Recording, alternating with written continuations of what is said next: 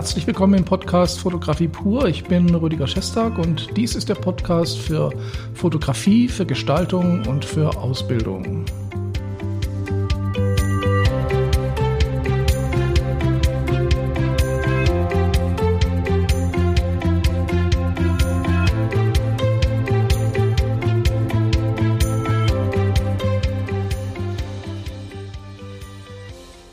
Ja, ich freue mich, dass Sie wieder dabei sind. Und ähm, heute, ach, bevor ich es vergesse, vielleicht hören Sie diesen Podcast auf Spotify oder iTunes oder auf anderen Plattformen. Diesen Podcast gibt es auch auf YouTube. Und äh, da haben Sie natürlich die Möglichkeit, den Podcast mit Bild zu sehen. Ich mag das sehr gerne, die Leute auch zu sehen, denen ich zuhöre. Natürlich ist der Podcast auf den äh, typischen Podcast-Medien äh, auch recht interessant, weil man den eben auch zum Beispiel beim Spazierengehen oder beim Joggen hören kann. Auch das ist natürlich äußerst interessant. Worum geht es heute in diesem Beitrag?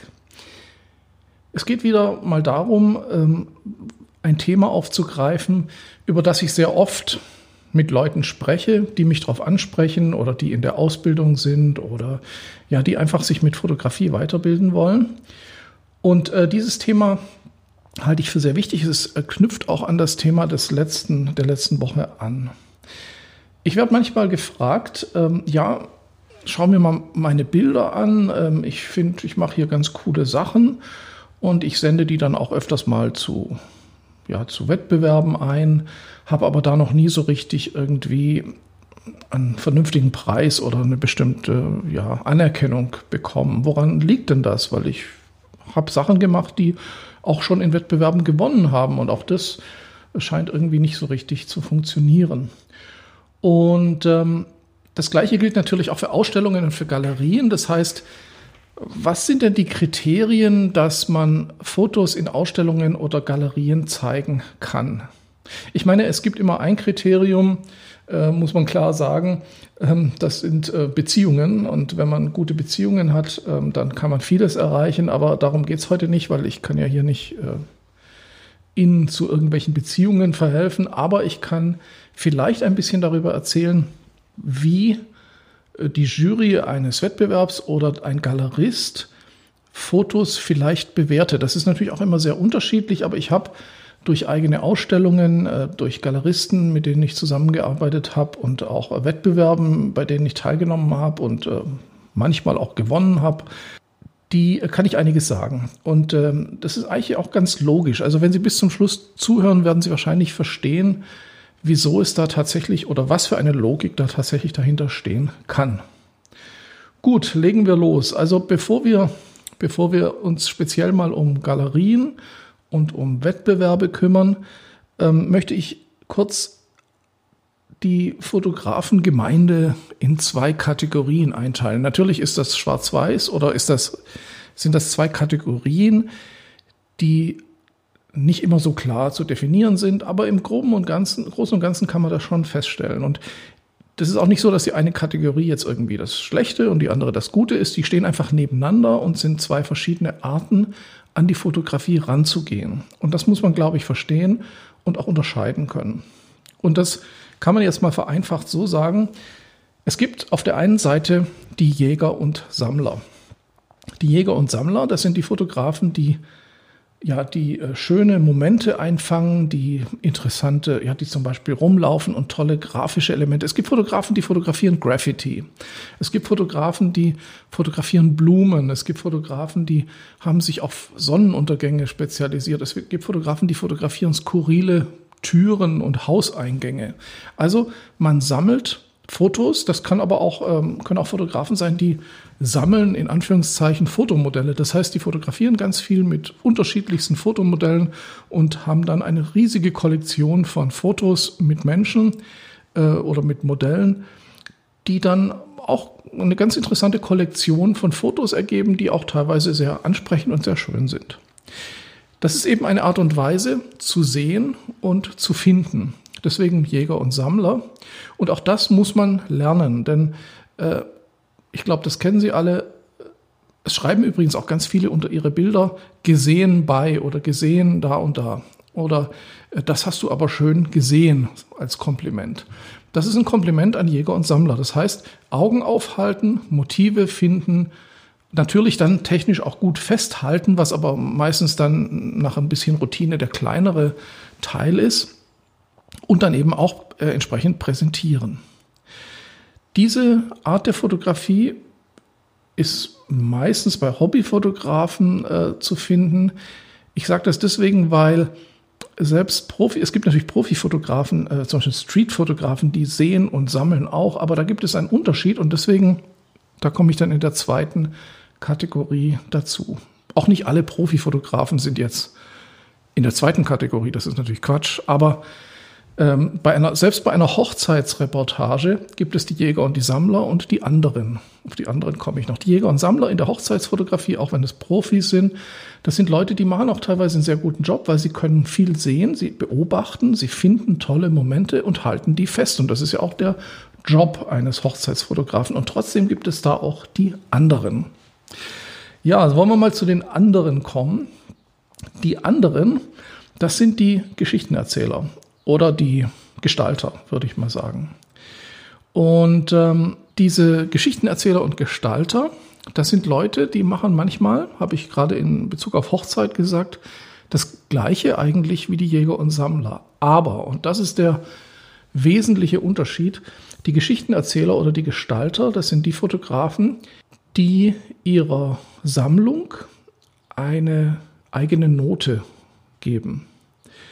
Ähm, um es vielleicht mal ganz einfach zu sagen, einfach zu verstehen, gerade Hochzeitfotografie, ich rede immer von Hochzeitfotografie, dabei mache ich das selber eigentlich fast gar nicht.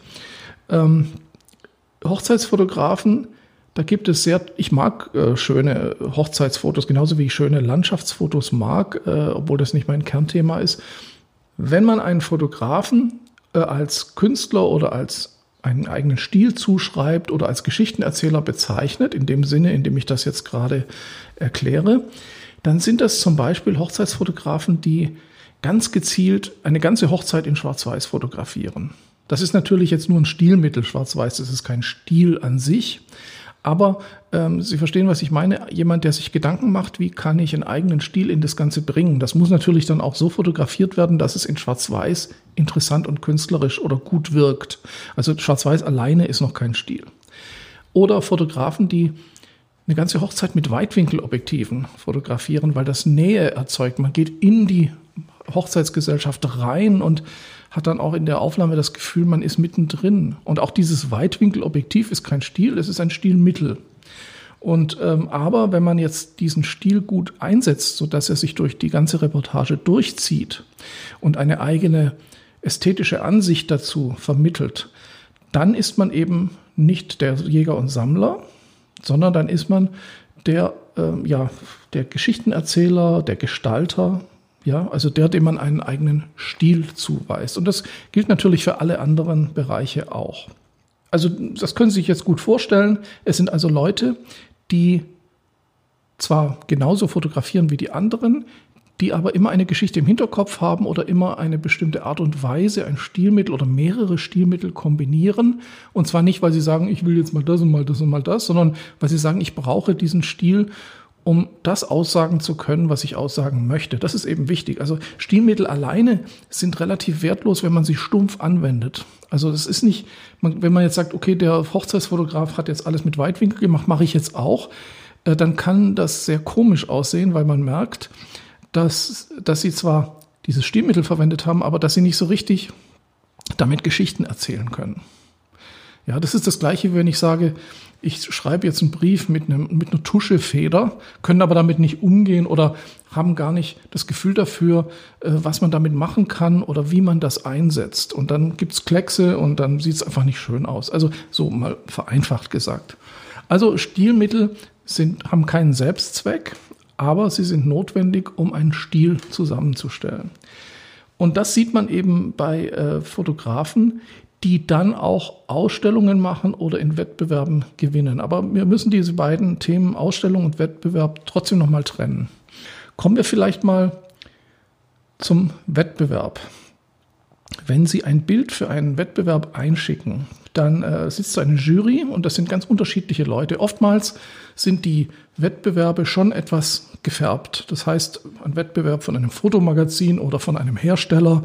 Es gibt ja die Sony-Wettbewerbe und auch die ganzen Magazine machen Wettbewerbe.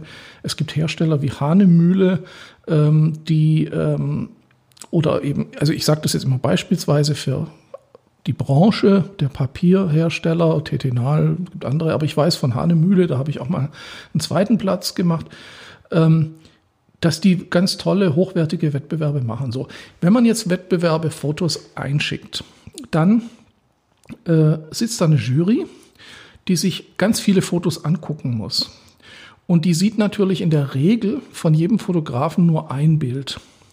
Und da ist nämlich genau der Knackpunkt. Wenn man ein Bild sieht, dann kann man eigentlich keinen Stil in dem Bild erkennen. Denn selbst wenn ein Bild, was man da liegen sieht, äh, bestimmte Elemente, Stilelemente hat, wie Unschärfe, wie Weitwinkel, wie Schwarz-Weiß, wie extreme Farben, äh, dann ist das, dann erkennt man zwar, dass da Stilmittel drin sind, aber man weiß nicht, ob das jetzt ein einfach mal hier angewendetes Stilmittel ist oder ob das, das der Stil des Fotografen ist. Das heißt, man kann Stil nur da, dann erkennen, wenn man den Fotografen kennt. Und das führt dazu, dass zum einen äh, Jurys natürlich entweder gerne Fotografen auszeichnen, die sie auch kennen, wo sie einfach wissen oder wo sie das Bild einordnen können. Das ist ganz wichtig. Aber das ist oft nicht die Zeit. Das heißt, die Jury hat andere Kategorien. Und das ist, glaube ich, bei solchen Wettbewerben ganz wichtig, dass da äh, die Kategorien von der Jury festgelegt werden, die auch so in dem einfach gesagt Dunstkreis des jeweiligen ähm, Anlasses, also ob es jetzt ein Magazin ist, das sich speziell auf Bildbearbeitung konzentriert, dann werden natürlich eher bearbeitete, gut bearbeitete Bilder ausgewählt und so weiter. Trotzdem glaube ich aber, dass es eben für Jurys oft nicht ausreicht, es sei denn, es ist dezidiert äh, angesagt, äh, gesammelte Bilder, also dass man sagt, ich habe was Schönes gesehen. Wenn man das einreicht, reicht es eben deswegen wahrscheinlich nicht für die Jury, weil die Jury äh, dann doch noch so ein bisschen äh, Charakter in dem Bild sehen will. Also entweder eine Bearbeitung, die gut ist oder eine Sichtweise, die unnormal ist, die vielleicht so ein bisschen aus dem Rahmen fällt, die besonders interessant auffällt. Also da muss man dann alles in ein Bild legen.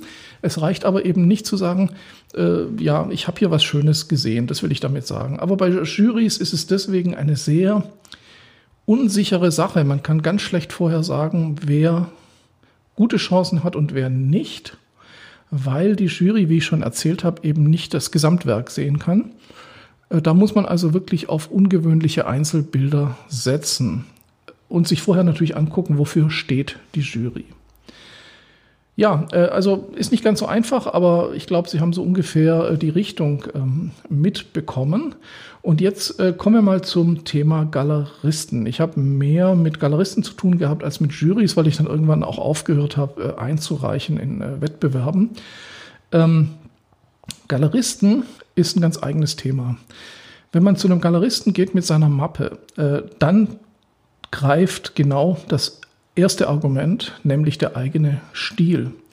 Ein Galerist, wenn er jetzt nicht, äh, sagen wir mal, dekorative Bilder verkaufen möchte, also wie das verschiedene kommerzielle, größere Firmen machen, äh, die man einfach sich schön an die Wand hängt, ein Bild von New York oder sowas oder keine Ahnung, so diese normalen Sachen, die man auch bei Ikea oder bei Lumas oder sonst wo findet.